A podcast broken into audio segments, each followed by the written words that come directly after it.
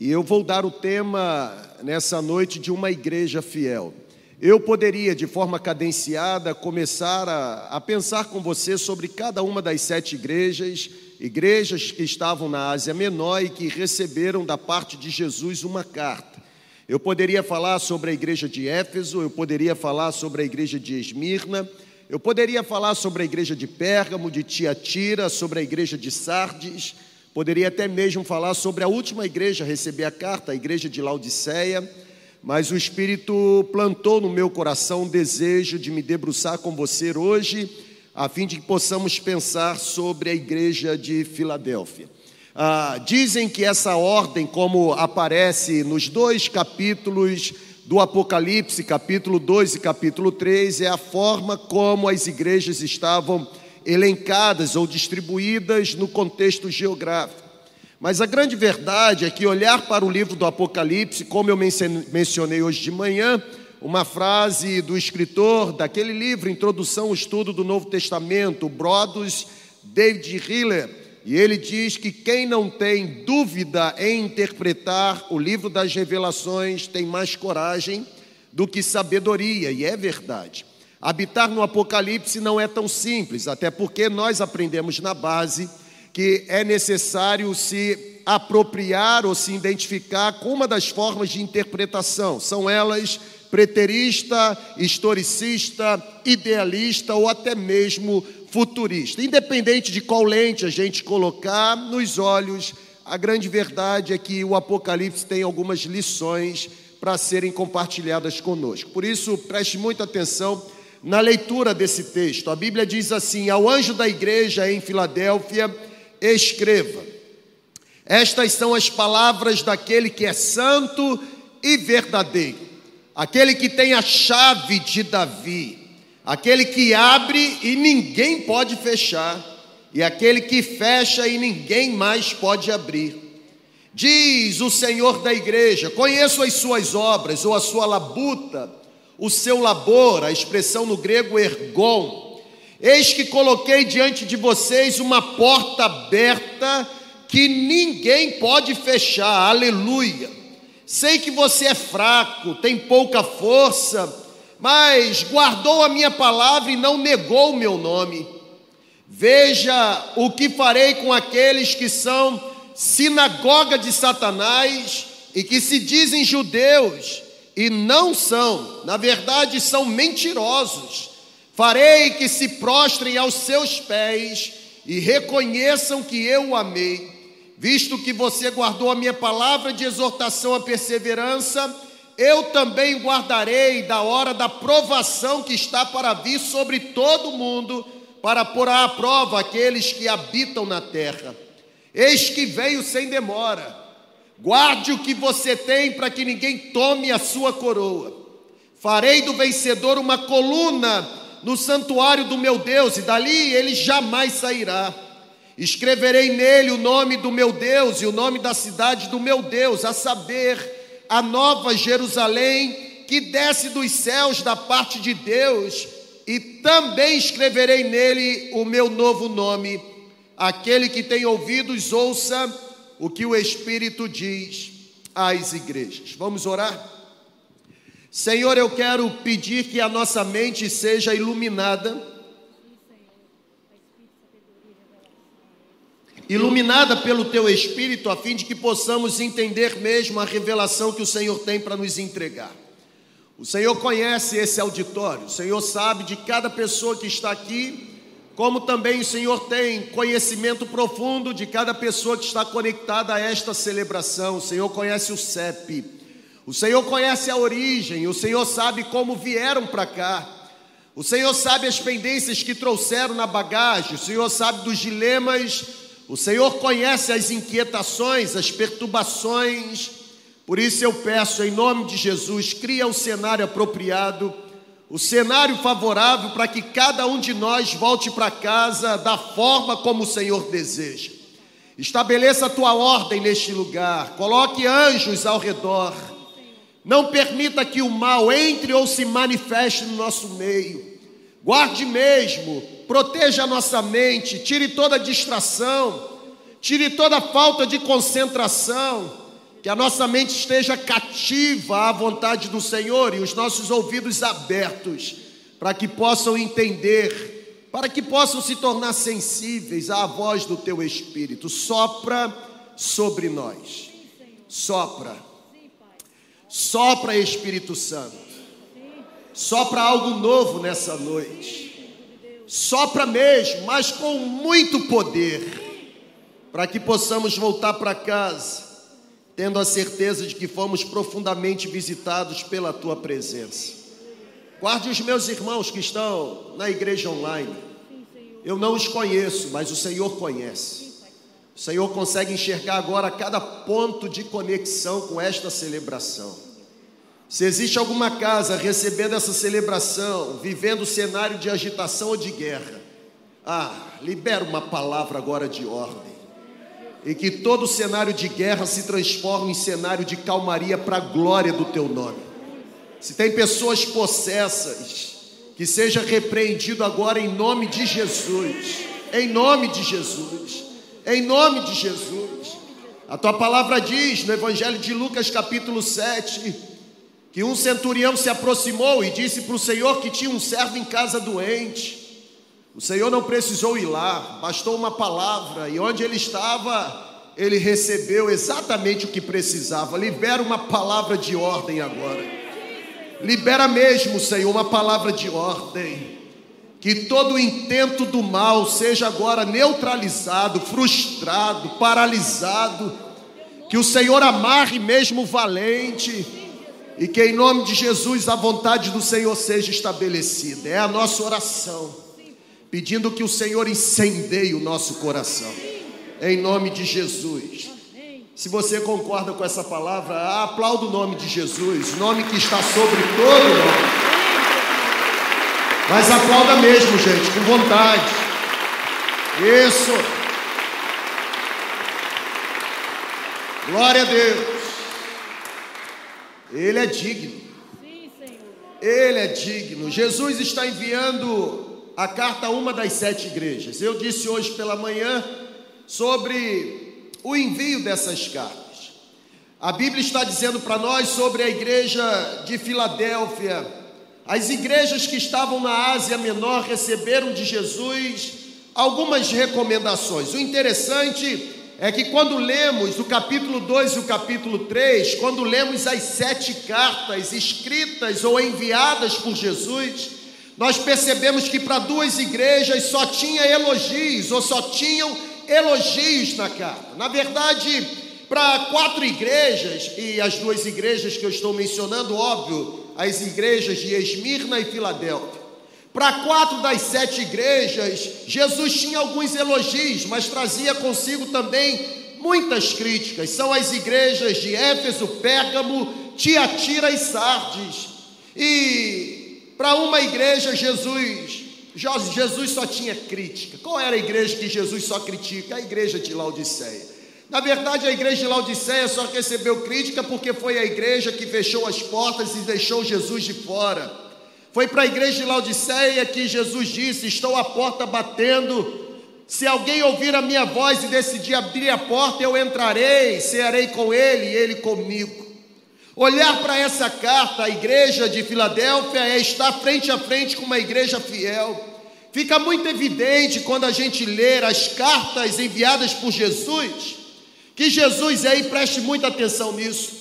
Fica muito claro quando a gente observa, faz a leitura das sete cartas, fica muito evidente quando a gente analisa o conteúdo das cartas que Jesus não vê a igreja com os mesmos critérios, ou Jesus não vê a igreja sob as mesmas perspectivas que vemos.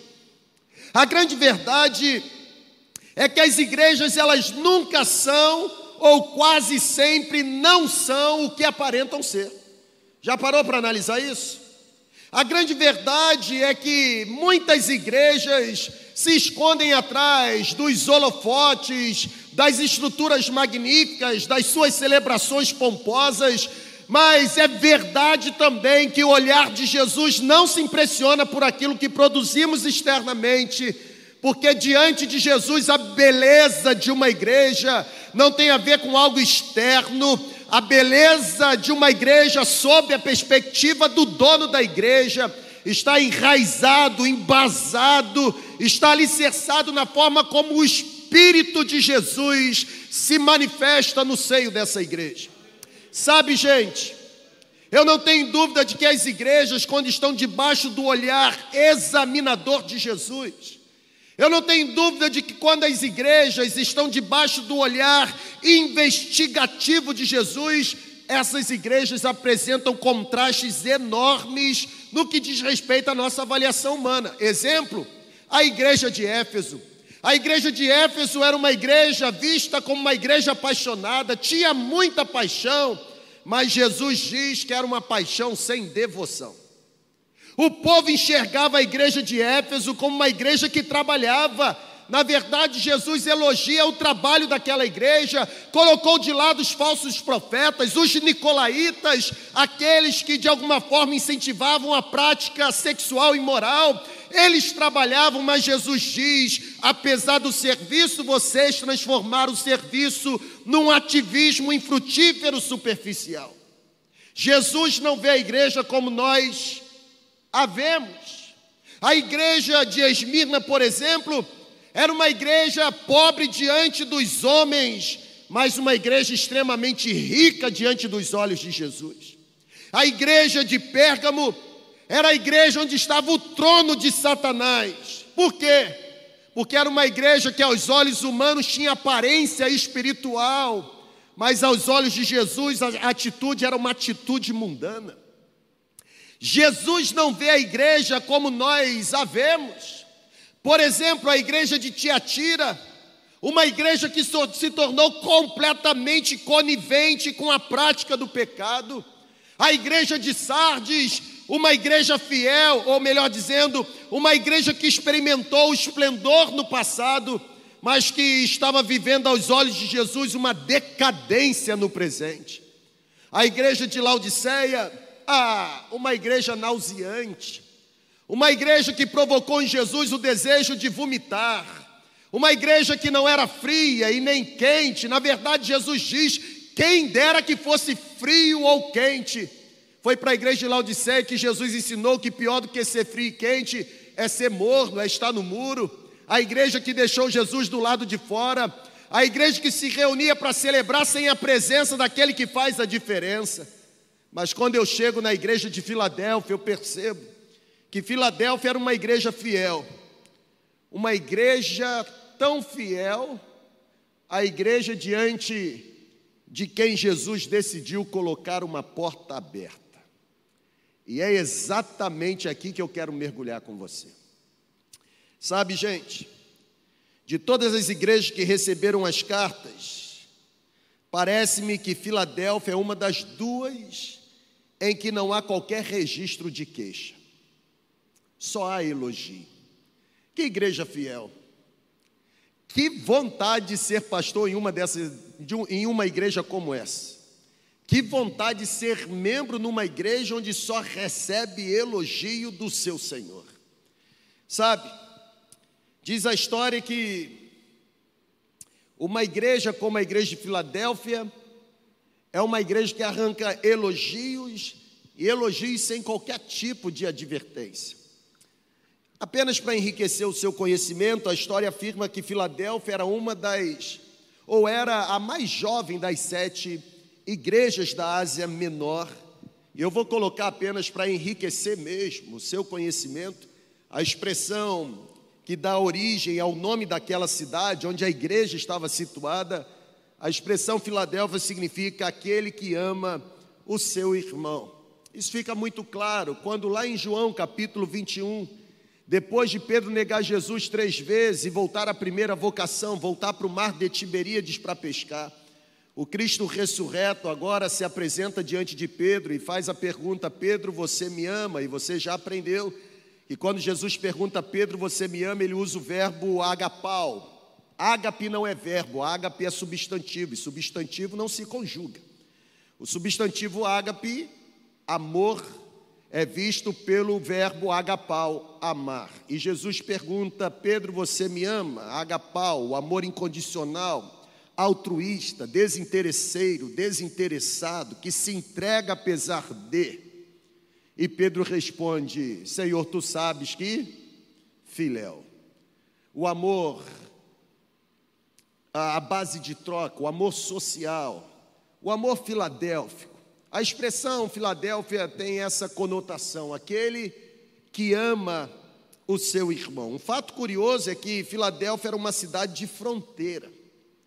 E diz a história que o objetivo, porque Filadélfia estava estrategicamente situada, o objetivo era converter a cidade de Filadélfia em um polo missionário para difundir tanto a cultura como o idioma grego entre os habitantes da Frígia e da Lídia.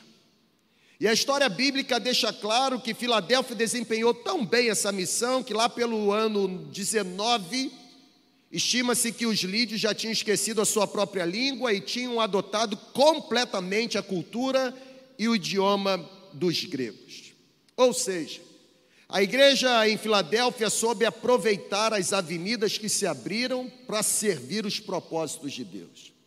A igreja em Filadélfia é, soube aproveitar as oportunidades, e aqui está uma grande questão, porque eu penso que a maior tragédia na vida de uma igreja é quando ela não executa o seu tratado missiológico.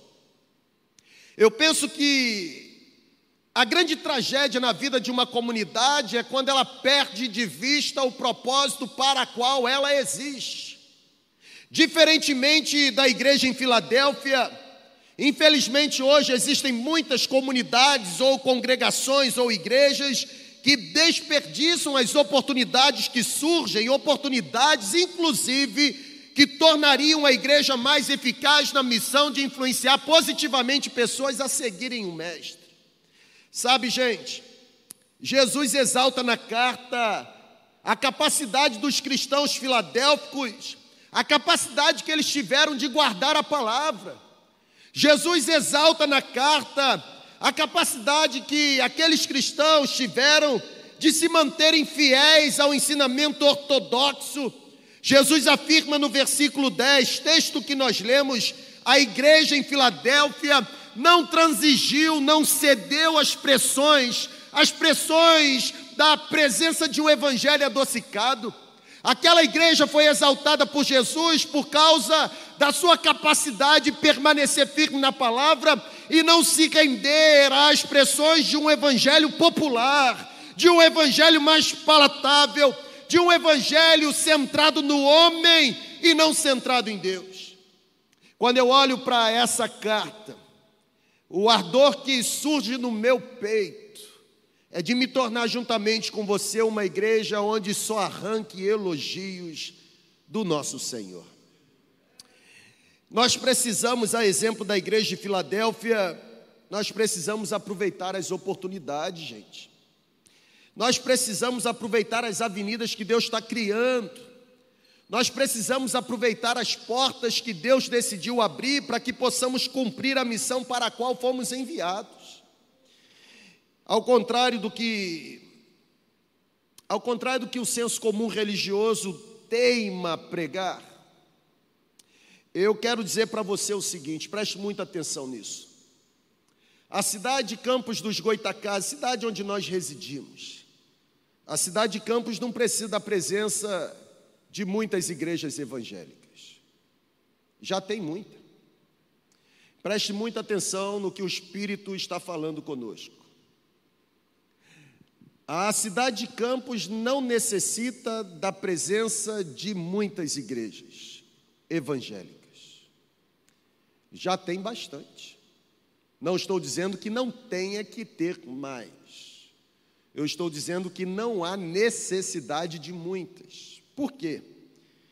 Porque a cidade de Campos, a necessidade dela é da presença de igrejas que sejam relevantes de igrejas que cumpram bem o seu papel, de igrejas que cumpram o tratado missiológico que receberam. A cidade de Campos precisa muito da presença de igrejas que tenham coragem de anunciar uma mensagem relevante, apesar de ser confrontadora. Uma mensagem que mantém a sua essência, mas é capaz de se contextualizar às demandas do tempo em que estamos. Irmãos, nós não vamos ganhar o povo do século 21 com a metodologia do século 19. Eu não vou nem falar 16. Eu vou falar 19. Mudou. Antigamente você precisava pegar a telelista para encontrar um telefone, hoje você encontra em frações de segundo. Não existe mais ou não existem mais as páginas amarelas. Você vai no Google ele diz tudo para você. Antigamente você entrava numa locadora para alugar três filmes para curtir o seu fim de semana. Hoje você não sai de casa e você escolhe qual série você quer assistir na Netflix. Interessante isso? Ok. Antigamente você precisava percorrer uma via cruz para se comunicar com quem estava distante. Hoje, através de um e-mail, você consegue enviar a mensagem que você deseja. Na verdade, antigamente você tinha que comprar uma fichinha, ir para um orelhão e colocar a fichinha e falar rápido, porque senão o tempo ia acabar e a fichinha ia deixar de existir. Hoje você consegue fazer ligação por vídeo através de um aplicativo chamado. Não vou fazer a propaganda. Será que a gente ainda não acordou que o tempo mudou? E se o tempo mudou, por que a gente teima em tentar ser a igreja do passado? É possível manter a essência. É possível não negociar o princípio e ainda assim ser uma igreja completamente contextualizada. Eu fico feliz, e eu abro um parêntese aqui para dizer algo para você. E eu digo com pureza de alma. Eu fico feliz de, nesse tempo, ter o privilégio de pastorear uma igreja como a segunda igreja online. Eu digo para você que, assim, no meu tempo de pastor, eu, eu fui muito abençoado por Deus. Eu não olho para trás e vejo que tive mau ministério. Deus abençoa todos os pastores, mas me parece que Deus decidiu colocar a mão em mim assim e me abençoar um pouquinho mais. E como eu sou feliz de poder estar aqui e fazer parte do time pastoral da segunda igreja, sabe por quê? Porque quando eu olho para a segunda igreja, eu vejo uma igreja que trabalha nesse tempo com uma filosofia ministerial própria. Uma igreja que nesse tempo tem coragem de fazer a leitura do tempo que vive. Uma igreja que nesse tempo tem coragem de pregar a palavra da forma como ela tem que ser pregada. Uma igreja que nesse tempo defende Jesus como sendo o Senhor da igreja. Como eu sou feliz de poder estar aqui e ser um dos pastores numa igreja que já aprendeu a valorizar pessoas independente do sobrenome que ela possui. Como eu sou feliz de poder estar numa igreja que eu tenho certeza absoluta que está arrancando o sorriso de Jesus, porque está composta de gente que já aprendeu e já foi instruído, está sendo doutrinado a ganhar outras pessoas para o reino de Deus. Como eu me sinto feliz em poder fazer parte de uma igreja, como a igreja que nos tornamos hoje, uma igreja onde os membros não são obcecados a assumirem cargos e funções, mas estão completamente focados em ganhar novos discípulos para o Mestre. Sabe, gente, como eu me sinto realizado quando percebo que estou numa comunidade que valoriza pessoas por entender que cada pessoa tem um tesouro especial que recebeu da parte de Deus. Eu me sinto muito feliz pelo simples fato de acreditar que aqui na nossa comunidade entendemos que todos são muito importantes. Eu quero pegar na sua mão hoje, nesta celebração, e convidar você, juntamente comigo, a nos apresentarmos diante do dono da igreja, como uma igreja fiel. Uma igreja fiel não porque faz o que é razoável fazer ou que é obrigado fazer, mas uma igreja fiel porque decidiu viver incondicional e irrestritamente para Ele. Eu quero fazer dois apontamentos. E o primeiro, tornar-me juntamente com você uma igreja fiel exigirá termos uma compreensão correta acerca do Cristo ressurreto. Jesus elogia a igreja de Filadélfia pela perspectiva que ela tem acerca de, do próprio Jesus. Ele diz logo no início do texto que nós lemos: Estas são as palavras daquele que é santo e verdadeiro, aquele que tem a chave de Davi, aquele que abre e ninguém fecha, e aquele que fecha e ninguém abre. Quando eu olho para a igreja de Filadélfia, eu, eu encontro uma igreja com uma perspectiva correta acerca do Cristo ressurreto. Jesus é chamado de verdadeiro na carta escrita para a igreja de Filadélfia. Jesus é chamado de verdadeiro e agrega duas palavras para se dizer verdadeiro. A primeira é o que nós chamamos de aletés. E o que significa aletés? É o verdadeiro no sentido de uma afirmação, em contraste com algo que pode ser falso. Aletés é algo que pode se acreditar sem qualquer tipo de vacilação, sem qualquer tipo de reserva. Mas existe uma segunda palavra na literatura grega para verdadeiro, e não é aletés, mas é aletinós, e aletinós significa verdadeiro no sentido de algo que é real, algo que é autêntico, algo oposto àquilo que está vazio. E o mais impressionante é que a palavra utilizada no texto para identificar o Cristo ressurreto não é aletés, mas é aletinós, ou seja, a Bíblia está dizendo que Jesus é autêntico, que Jesus é real quando nos defrontamos com Jesus, quando nos defrontamos com Cristo ressurreto, não estamos nos defrontando com a sombra ou com a aparência da verdade, está frente a frente com Cristo ressurreto é estar diante da própria verdade. Até porque a Bíblia diz que Ele é a verdade. Já dizia o escritor russo que a verdade é Jesus e Jesus é a verdade. O dia que a verdade não estiver em Jesus, a gente fica com Jesus, porque Jesus é concreto e a verdade é abstrata. Jesus não é apenas a sombra de algo que acreditamos.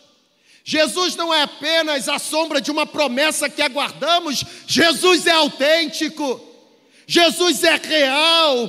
Quando nós olhamos para Jesus, nós não vemos uma mera imitação da vida, porque Jesus é a verdadeira vida. Quando nós olhamos para Jesus, nós encontramos aquele que tem mesmo o poder de nos transmitir a vida verdadeira. Em Jesus não existe um substituto da divindade, Jesus é a própria divindade em pessoa. Em Jesus nós temos a verdade, a realidade do próprio Deus. Por quê? Porque a Bíblia diz que Ele é aquele que tem a chave de Davi, é aquele que abre o que ninguém pode fechar, é aquele que fecha o que ninguém mais pode abrir. Sabe, gente, esse versículo 7 da carta escrita para a igreja de Filadélfia esse versículo 7 afirma que Jesus tem a chave de Davi. Eu não sei se você conhece o contexto do Antigo Testamento, mas aqui está o símbolo de autoridade. Irmão, pega isso aí, pelo amor de Jesus Cristo. Falar igual o apóstolo Paulo, eu rogo-vos, irmãos, pela compaixão de Deus, pega esse negócio. A Bíblia está dizendo que ele tem a chave de Davi. Isso tem a ver com símbolo de autoridade. Por quê? Porque, ou por trás desta imagem pintada aqui no versículo 7, há uma ideia encontrada lá no Antigo Testamento. Qual é a ideia? Ezequias, o rei, ele tinha um servo fiel que se chamava o quê? Eliaquim. E a Bíblia diz em Isaías 22, 22, que Eliaquim tinha as chaves da casa do rei. Eliaquim era o único servo que tinha a autoridade de abrir o acesso ao rei. Eliaquim era o único servo que tinha capacidade de facilitar o encontro com o rei, era o único que podia abrir a porta para aqueles que desejavam ver o rei. O versículo bíblico, vou colocar na sua tela, Isaías 22, 22, afirma o seguinte sobre Eliaquim: Deus dizendo: Porém sobre Eliaquim, porém sobre o ombro de Eliaquim, a chave da casa de Davi. Ele abrirá, ninguém fechará, fechará e ninguém abrirá. Ou seja, é exatamente esta imagem que João tem em mente quando registra o que Jesus está revelando para a igreja em Filadélfia. Quando João diz que ele tem, porque é verdadeiro, porque é autêntico, porque é real. Quando João diz que ele tem a chave de Davi, João está dizendo que Jesus tem a autoridade. João está dizendo que Jesus e somente Jesus tem plena autoridade para permitir o ingresso à Nova Jerusalém. João está dizendo que somente Jesus tem autoridade de liberar o acesso à nova cidade de Davi. João está dizendo que Jesus e somente Jesus é a única porta para o céu, gente. Não há outro meio de se entrar na morada celestial. Não há atalhos, só há um caminho. Foi Jesus que abriu o caminho para o céu, não há outro meio de eu ir. Já dizia o poeta do cantor cristão. Nunca irei entrar no celeste lá se o caminho da cruz errar. Para o céu, por Jesus irei. Para o céu, por Jesus irei. Ele tem a chave de Davi. É por isso que o autor dos Hebreus diz que nós que estávamos lá na sombra do Antigo Testamento, precisando da intermediação de um sacerdote humano, para que pudéssemos nos encontrar com Deus, porque era o sacerdote que tinha autorização de entrar no lugar santo e oferecer a oferta por causa do pecado do povo, o autor dos Hebreus diz o seguinte: não precisamos mais de nenhum mediador humano, porque agora estamos debaixo do nosso sumo sacerdote, a saber, Jesus Cristo, que nos abriu um novo e vivo caminho, que nos leva diretamente à sala do trono do Pai. Uma igreja fiel, uma igreja que tem uma visão correta acerca do Cristo ressurreto. Sabe, uma igreja fiel é uma igreja que tem uma compreensão exata a respeito da verdadeira identidade de Jesus. Eu não sei se você já o conhece. Eu não sei se você já o experimentou. Mas eu queria que você pegasse pegasse o sopro do Espírito agora, porque a melhor forma de apresentar Jesus e ter uma visão correta acerca do Cristo ressurreto é dizendo exatamente o que a Bíblia fala acerca dele. E o que a Bíblia diz acerca de Jesus? A Bíblia diz que ele é o Alfa e o Ômega. A Bíblia diz que ele é o princípio e o fim. A Bíblia diz que ele é o Rei da justiça. A Bíblia diz que ele é o Rei da glória. A Bíblia diz que Ele é o Rei dos Reis e o Senhor dos Senhores. A Bíblia diz que Ele é o pão da vida. A Bíblia diz que Ele é a luz do mundo. A Bíblia diz que Ele é o bom pastor. A Bíblia diz que Ele é a ressurreição e a vida. Sabe, ser uma igreja fiel é ter uma compreensão correta acerca da verdadeira identidade do Cristo ressurreto, quem Ele é. Ele não é o Aladim da lâmpada, ele não é o refém dos nossos desejos. Ele não é alguém que pode ser manipulado pelas nossas intenções, não. Ele é o caminho, ele é a verdade, ele é a vida, ele é o salvador da humanidade, ele é o justo juiz de toda a humanidade, ele é a porta, ele é a estrela da manhã, ele é o médico dos médicos, ele é a rocha eterna, ele é a videira verdadeira, ele é o cordeiro de Deus que tira o pecado do mundo. Você já o conhece? Uma igreja fiel é uma igreja que se identifica com o seu Senhor. Sabe, gente, como nós precisamos mudar a temática das pregações. Porque está na hora da gente parar de apresentar Jesus pelas mãos O povo está intoxicado. O povo está intoxicado por essa nojeira de só querer as bênçãos e não o abençoador. E esse vício maldito que está intoxicando o povo é resultado de uma pregação ineficaz. Está na hora da gente parar de falar um pouco que Jesus salva, liberta, porque o povo já sabe, está na hora da gente ter coragem de provar ou pregar quem Jesus é. A gente fica falando o que ele faz porque a gente não sabe quem ele é. E quem não sabe quem ele é, apenas se satisfaz com aquilo que ele faz. O problema disso é que quando não recebe o que pede, fica igual o filho mimado fazendo pirraça. Porque quem conhece Jesus pelas mãos, acha que Jesus é obrigado a satisfazer desejos. Ele não tem que ser adorado por aquilo que faz, apesar de ter poder para fazer todas as coisas. Ele tem que ser adorado por quem ele é, irmão. Nós cantamos hoje aqui, não há ninguém como ele, ninguém se aproxima dele. O nome dele é inigualável, o nome dele é irresistível, o nome dele é invencível, o nome dele é indestrutível. O nome dele está acima de todo e qualquer nome. Por causa do nome dele, as nossas orações são ouvidas. É no poder do nome dele que demônios são repreendidos. É o nome dele que cura mesmo, é o nome dele que levanta, mas a pergunta é: você sabe quem ele é? Pare de contemplar apenas as mãos e comece a contemplar a face. Quem adora Jesus por causa das bênçãos que ele entrega, deixou de ser adorador e se tornou um mero devoto. Porque devoto só paga promessa quando recebe a bênção esperada.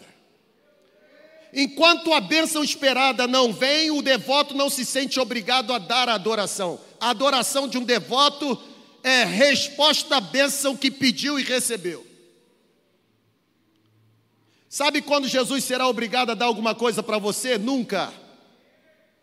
Até porque a única coisa que ele tinha para dar para você de muito importante, ele já deu. Foi a própria vida para você ser liberto do fogo do inferno. Devotos adoram o seu ídolo por causa da bênção que o ídolo dá. Jesus nunca foi, não é e nunca será. Ele é Senhor. O texto de Apocalipse diz que na coxa está escrito: King of Kings, yeah, Rei dos Reis, Senhor dos senhores. Abram-se, ó portais, abram-se, ó portas antigas, para que o Rei da Glória entre. Quem é o Rei da Glória? Ah, é o Senhor forte e poderoso. É o Senhor poderoso nas batalhas. Abram-se, ó portais, abram-se, ó portas antigas, para que o Rei da Glória entre. Quem é o Rei da Glória? O Senhor valente, poderoso, Ele é o Rei da Glória. Ser uma igreja fiel é olhar para Jesus e considerá-lo como quem verdadeiramente Ele é. Irmãos, eu já falei isso algumas vezes e repito: é possível ser discípulo e desconhecer a verdadeira identidade de Jesus. A prova disso é que eu e você agimos assim.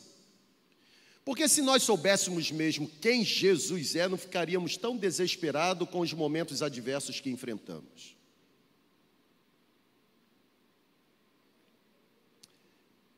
eu, eu já estou me sentindo chato, sabe? Porque eu tenho esse modus operandi, eu tenho esse mancol, eu sei quando eu estou sendo chato. E eu já estou me sentindo chato de ter que subir aqui semana após semana e ficar tentando lembrar você que você, muito mais do que inclinar os seus ouvidos para as vozes da desgraça, você precisa habitar com os seus pés no terreno da graça. Nós estamos semelhante àqueles discípulos que estavam naquela pequena embarcação no mar, sabe? A água está entrando e a gente está desesperado. A gente fica berrando. Irmão, o berro dos discípulos acalmou a tempestade? Sim ou não? Ou vocês acham que eles estavam tirando água do barco, quase naufragando em silêncio? A preocupação dos discípulos resolveu o problema, irmão? Sim ou não? Não. O problema só foi resolvido quando Jesus se levantou. Ah, mas é uma coisa descabida, incompreensível. Eu sofrendo e Jesus dormindo. Você acha mesmo que você tem mais compromisso com a sua vida do que ele?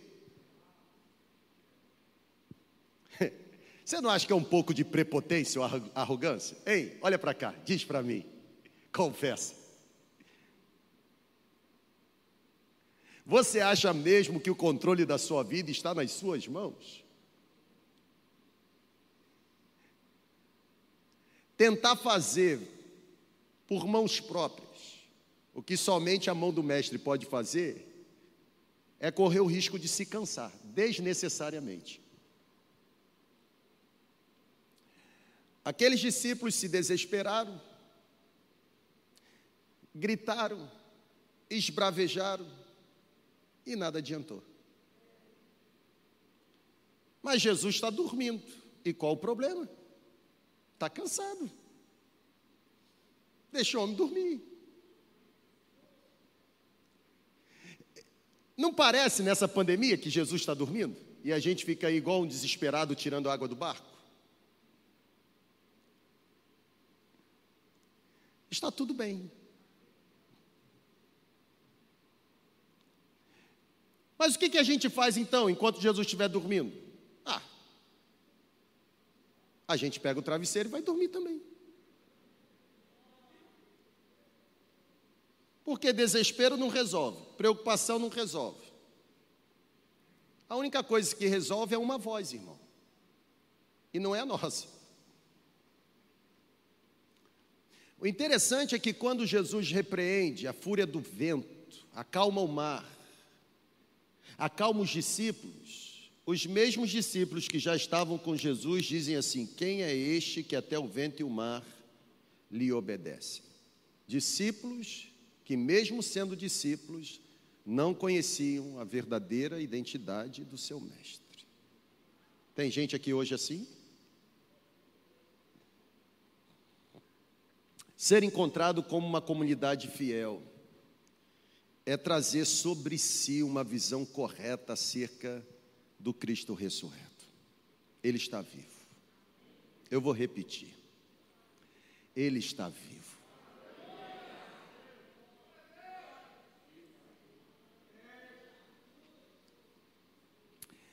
Gente, ele está vivo. não é conto, não é registro histórico, apenas é fato. O crucificado ressurgiu. Eu termino dizendo para você que uma igreja fiel não apenas tem uma visão correta, uma compreensão adequada acerca do Cristo ressurreto, mas porque se tornou uma igreja fiel a partir da visão correta sobre Jesus, ah, para essa igreja fiel existe uma porta aberta em meio às provações. Jesus está dizendo isso para a igreja de Filadélfia. Na verdade, a igreja de Filadélfia tinha três problemas listados no texto. O primeiro problema é que aquela igreja tinha pouca força, versículo 8. Era uma igreja fraca. Era uma igreja ou uma congregação pequena. Era uma comunidade ah, oposta à comunidade de Laodiceia, uma comunidade pobre, de pessoas escravas. E porque era fraca, pequena, composta de gente simples, era uma igreja que tinha baixa influência sobre a cidade, o primeiro problema da igreja. Uma igreja sem qualquer tipo de recurso. Mas tinha tinha um desafio. O segundo problema da igreja listado no texto é que aquela igreja estava enfrentando a oposição, a oposição dos judeus, que eram mentirosos. A Bíblia diz isso. Na verdade, Jesus chama esses judeus que estavam perseguindo os crentes da igreja em Filadélfia de sinagogas de Satanás. Além de ser uma igreja pobre, fraca, de pessoas simples, ainda tinha que conviver com a oposição de gente maldosa, enviada por Satanás. Mas ainda tinha um terceiro problema aquela igreja, e está no texto. O terceiro desafio está no versículo 10, era a ameaça de uma futura tribulação. Jesus disse para a igreja: Visto que você guardou a minha palavra de exortação à perseverança, eu também guardarei da hora da aprovação que está para vir sobre todo mundo. Aquela igreja, apesar de fiel, não ficaria fora da aprovação. Comprovação bíblica de que a nossa fidelidade não nos isenta de diversidade ou de adversidade. Três desafios: pobreza ou falta de influência, perseguição e ó, pandemia ou pandemia, provação, ventando no lombo. Só que olha para cá. Uma igreja fiel pode ser uma igreja simples. Pode se tornar perseguida sim, e sempre se tornará, porque uma igreja fiel sempre vai despertar a hostilidade daqueles que são sinagogas de Satanás. E uma igreja fiel não será poupada dos momentos de adversidade, mas tem uma diferença. Porque é uma igreja fiel ah, ela recebe do seu mestre uma promessa. E a promessa que Jesus fez foi: Eu vou guardar vocês no momento da provação, por isso eu encorajo vocês a permanecerem fiéis, porque estou colocando diante de vocês uma porta aberta.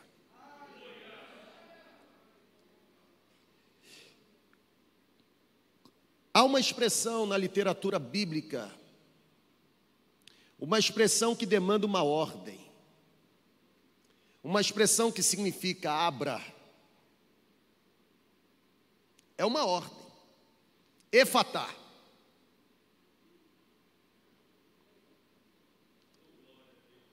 Jesus está dizendo para aquela igreja, mesmo sendo perseguida, sem recurso e no meio da provação, efatá.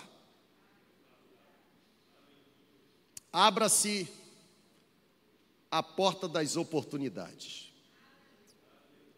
O que Jesus está dizendo é que mais do que focar nos desafios das provações, o nosso chamado é para focarmos na porta aberta que Ele colocou diante de nós.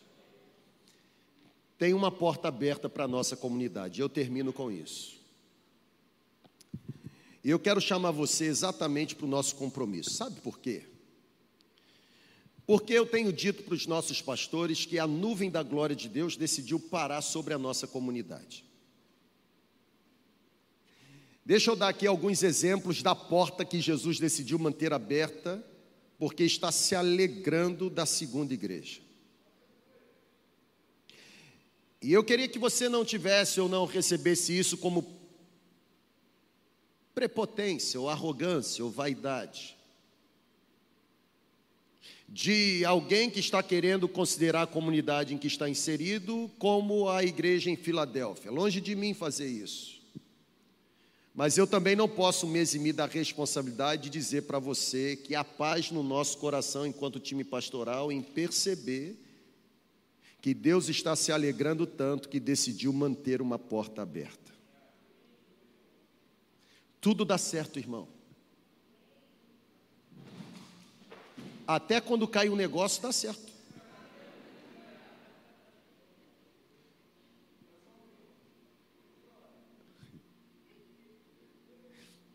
Tudo dá certo. O que a gente precisa, assim, e, e eu vou terminar diferente hoje. O que a gente precisa fazer é não perder a oportunidade da porta aberta. A nuvem da glória de Deus, ela não é estática, ela é dinâmica, ela passa. Ela decidiu parar, está aqui. Mas eu não sei por quanto tempo ela vai permanecer parada.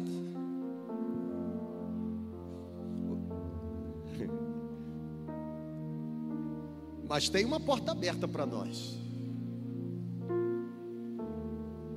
Tudo dá certo. Tudo dá certo. As comunidades estão apelando para os membros voltarem. Nós estamos tendo que fechar a porta para as pessoas não entrarem. Vai dizer que isso é carisma de Adonia Júnior? Pensa num cara que não tem carisma. Sou eu. Até porque ou você é profeta ou é popular. Não tem como ser as duas coisas ao mesmo tempo, não é verdade? Você vai dizer que o povo está vindo para cá por causa das luzes? Não é mesmo. Na verdade, as luzes podem até receber críticas. Você vai dizer que o povo está forçando a entrar aqui nesse lugar, porque o nosso povo aqui é muito habilidoso, eles têm muita unção. Isso tudo que nós estamos vivendo é porque Deus decidiu se alegrar. A gente não consegue ver, mas sabe, Baiano, você que gosta de chamá-lo como cheiroso, eu fico imaginando agora, nesse exato momento, o Senhor da igreja inclinado e sorrindo.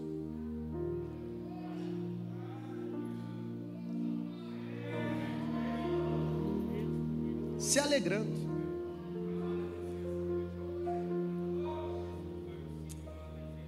Me permita uma expressão muito pesada e chula.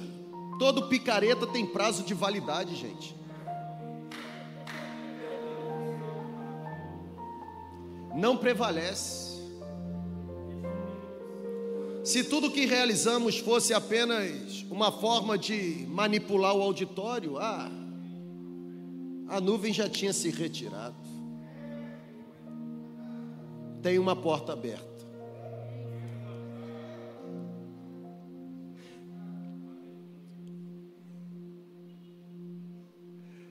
Deus está dando para nós a oportunidade de fazermos o que nenhuma outra igreja fez na história.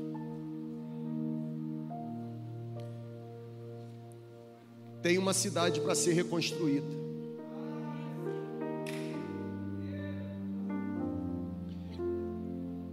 Tem uma mentalidade para ser mudada.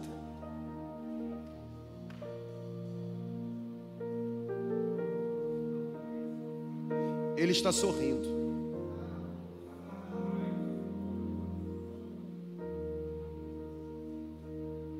Ele está sorrindo por causa da sua vida agora.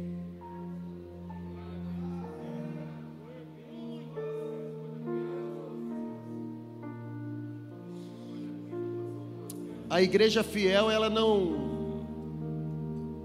A igreja fiel, ela não é isenta das provações. A diferença é que a igreja fiel enfrenta as provações debaixo de uma promessa. E eu não sei quais são as promessas que individualmente Deus entregou para você. Mas para nossa comunidade existem algumas promessas. E eu vou pedir o pessoal da mídia para colocar, eu esqueci de colocar para eles, eu vou terminar com esse versículo. Já compartilhei na nossa reunião de terça-feira com os pastores mas a nossa comunidade está debaixo de uma promessa. Isaías 55, verso 5. Prestem muita atenção na leitura desse texto, porque é debaixo da promessa desse texto que nós estamos sendo movimentados. Isaías 55, verso 5. A Bíblia diz assim: com certeza, você convocará nações que você não conhece, e nações que não conhecem você, se apressarão até você, Não por causa de você, mas por causa do Senhor, o seu Deus, o Santo de Israel, pois ele concedeu a você esplendor. Vamos ficar em pé. Deus liberou uma palavra para nós. Nós estamos num ambiente extremamente espiritual e profundamente profético.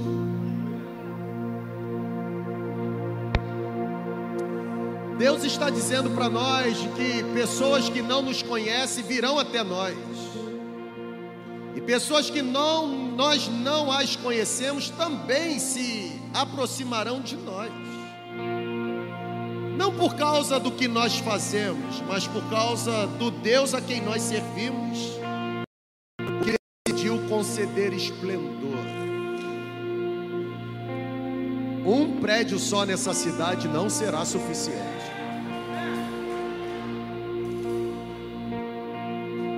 Um time pastoral só na cidade não será suficiente. Está chegando o tempo de Deus nos fazer passar por essa porta aberta. Um tempo de começarmos mesmo a viver um avivamento sem rosto. Um tempo em que o pastor da igreja será conhecido como sendo Jesus Cristo. Um tempo onde cada pessoa será motivada, encorajada, despertada, empoderada, incendiada a cumprir o seu chamado de fazer novos discípulos.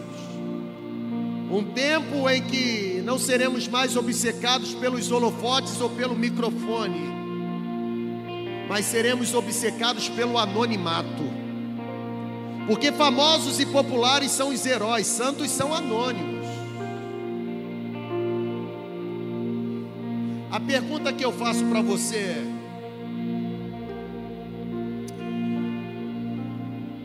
Você está fazendo Jesus sorrir?